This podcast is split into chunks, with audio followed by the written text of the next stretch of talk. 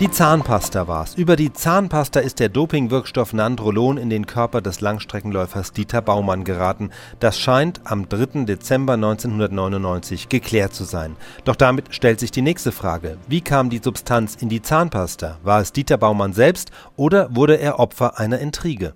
Es hat so etwas wie von einem Krimi mit Colombo, zwar in der Art, wie begeht man den vermeintlich perfekten Mord und Colombo klärt ihn dann doch auf. Im Fall von Dieter Baumann wäre er das Opfer, die Colombos sind die Dopingjäger um den Kölner Professor Schenzer und die Mord- bzw. Dopingwaffe ist in diesem Fall die Zahnpastatube im Bad der Baumanns.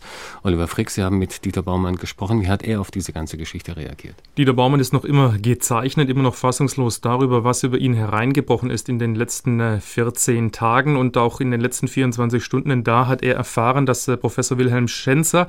Das ist der Leiter des Kölner Instituts für Biochemie, dass er festgestellt hat, dass Nandrolon-Rückstände in seiner Zahnpastatube gefunden wurden. Dieter Baumann war daraufhin bei der Staatsanwaltschaft, hat Ansage gegen Unbekannt gestellt. Die Staatsanwaltschaft hat um Geheimhaltung gebeten.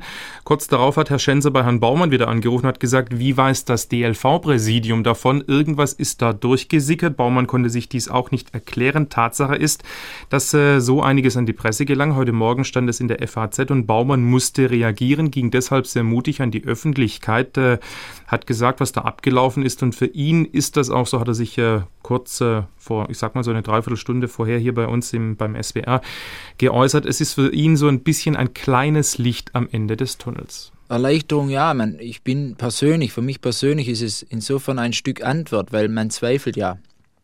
Wie kommt diese Probe zustande? Diese Frage stellt man sich tausendmal. Diese Frage ist für mich beantwortet. Das war wichtig, das ist für mich persönlich wichtig.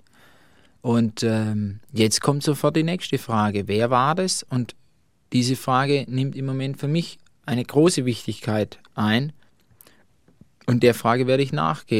Ja, nicht nur er wird der Frage nachgehen, auch wir wollen das tun. Wie kommt dieses Zeug in die Tube bzw. in die Zahnpasta der Baumanns Oliver Frick? Das fragen sich natürlich alle, das fragt sich auch Dieter Baumann selbst, denn das Ganze wird ja äh, zum Kriminalstück. Schenzer hat ganz klar gesagt, der Professor, diese Substanz wurde in die Zahnpastatube injiziert. Äh, nun fragt man sich, äh, ein normaler Haushalt, der hat vielleicht ein oder zwei Zahnpastatuben, aber die Familie Baumann, das ist kein normaler Haushalt, da sind Kinder da, die haben äh, verschiedene Trainingsorte, verschiedene Trainingslager, da sind viele Tuben im Umlauf und äh, Wer weiß, vielleicht ist es so passiert, dass jemand äh, an diese Tube rankam. Auch dazu hat sich Dieter Baumann bei uns geäußert. Ich denke, wer die Situation kennt, äh, als Vielreisende, die wir sind, man hat nicht nur eine Tube, man vergisst einmal eine Tube, kauft wieder eine neue und so summieren sich einige Tuben, die immer im Umlauf sind. Die schwirren dann so, wir haben zwei Bäder und dann geht es mal hoch, mal runter, dann ähm, es ist einfach so, dass dann mehrere Tuben da sind und von daher überleben die Tuben relativ lange.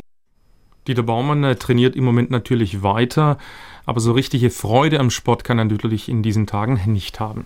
Ja, im Moment würde ich eher sagen, so macht es natürlich keinen Spaß. Wir sind an einem Punkt, oder ich bin an einem Punkt, man, man fragt sich natürlich, wo lebe ich? Wie, wie unversehrt kann ich noch meinen Sport ausüben? Ja, also es ist ja beliebig oft wiederholbar. Ich bin sozusagen, man kann Athleten nicht schützen.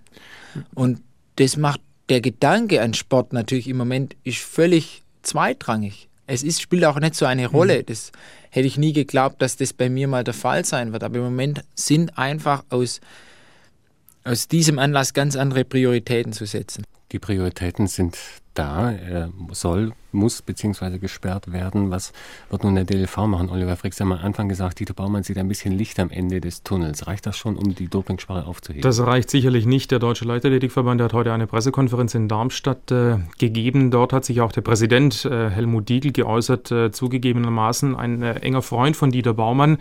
Aber das hat mit der Sache nichts zu tun, denn der Helmut Diegel bleibt hart. Er sagt, die Suspendierung ist nach wie vor da. Baumann hat also zwei Jahre Wettkampfverbot und äh, selbst für Dieter Baumann ist es sehr, sehr schwierig, jetzt im Moment am heutigen Tag, 24 Stunden nach dieser Sensation, so möchte ich sagen, in die Zukunft zu blicken. Ich habe völlig den Überblick verloren, wie es weitergeht. Ja, also seit drei Wochen ähm, ähm, wage ich kaum noch einen Tag in die Zukunft zu blicken und das ist im Moment eben so der Zustand, ja, und dann können Sie erahnen, wie das auch psychisch ist, aber äh, ich, wie gesagt, ich kann es nicht ändern im Moment, ich kann nur alles tun und unterstützen, um weiterzukommen.